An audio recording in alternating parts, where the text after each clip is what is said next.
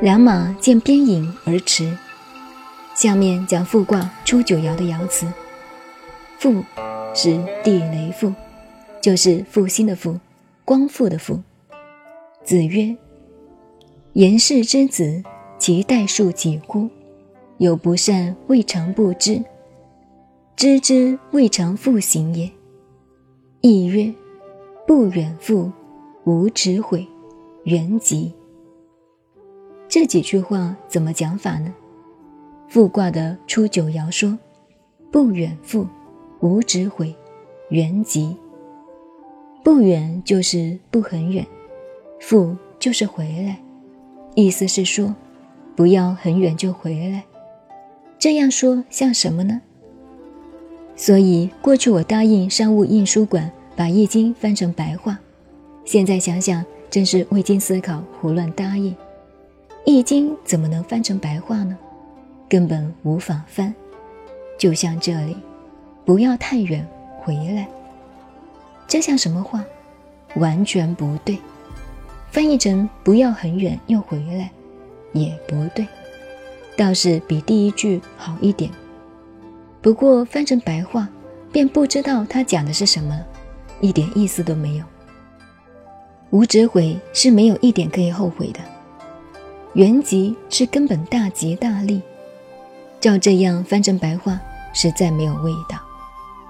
在这里，孔子非常捧他的学生颜回能够不迁怒、不贰过。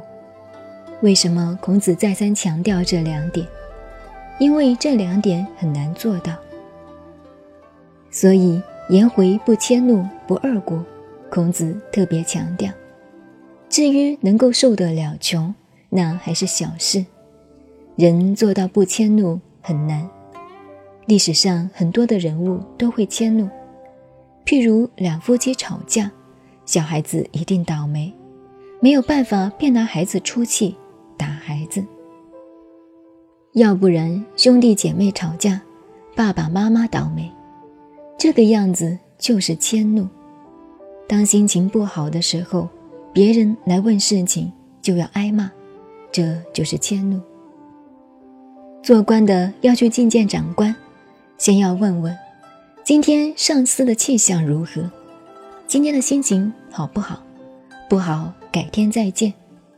同学们也会打听我的气象，为什么呢？因为我的气象不好，他会挨骂。有时候长官对某一个单位主管不满意，便连带把这个单位的事情全都破坏了。这个道理就是迁怒，只有颜回不迁怒，不迁怒是十二分困难的，不二过更难。自己的错误犯一次，下次不会再犯，这一点我们都做不到。这就是佛家说的习气，人永远犯自己常犯的错误。这是孔子这位得意门生不幸短命的颜回，他却能够做得到。所以，孔子在这里提到“不远复”，意思就是不贰过。有些人也不错，也时常检点自己，不要犯错，错了不可再犯。但是我们一般人只能够做到两三天以内很小心，不会再犯。过了半年、三个月便忘记了，又犯了。孔子说：“言氏之子，其代数几乎？”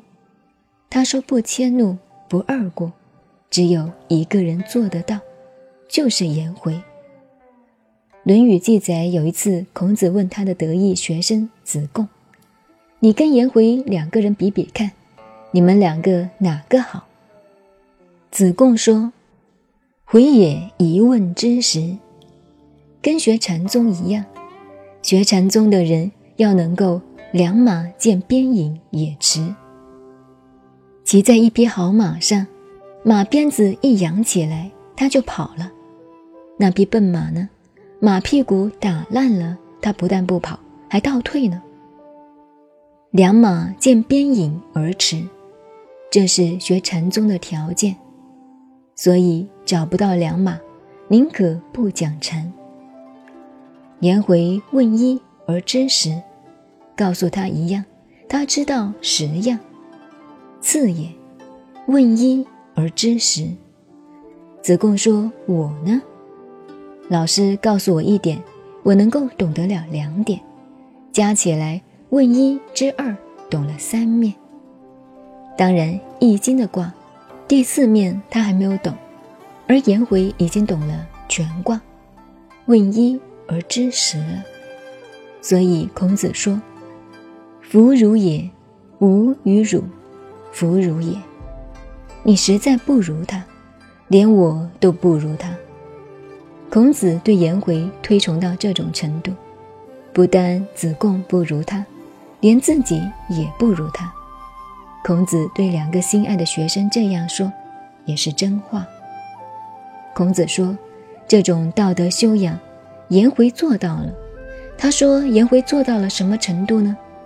这方面，孔子对颜回非常赞叹，在《论语》上固然可见。但在这里，我们也可以看得更清楚。孔子说：“颜回呀，有不善未尝不知，他的思想修养、行为修养有一点错误，自己都不能知道。这就是颜回的自知之明，一般人很难做到。知之未尝复行，自己一知道错误，便不会再发生错误。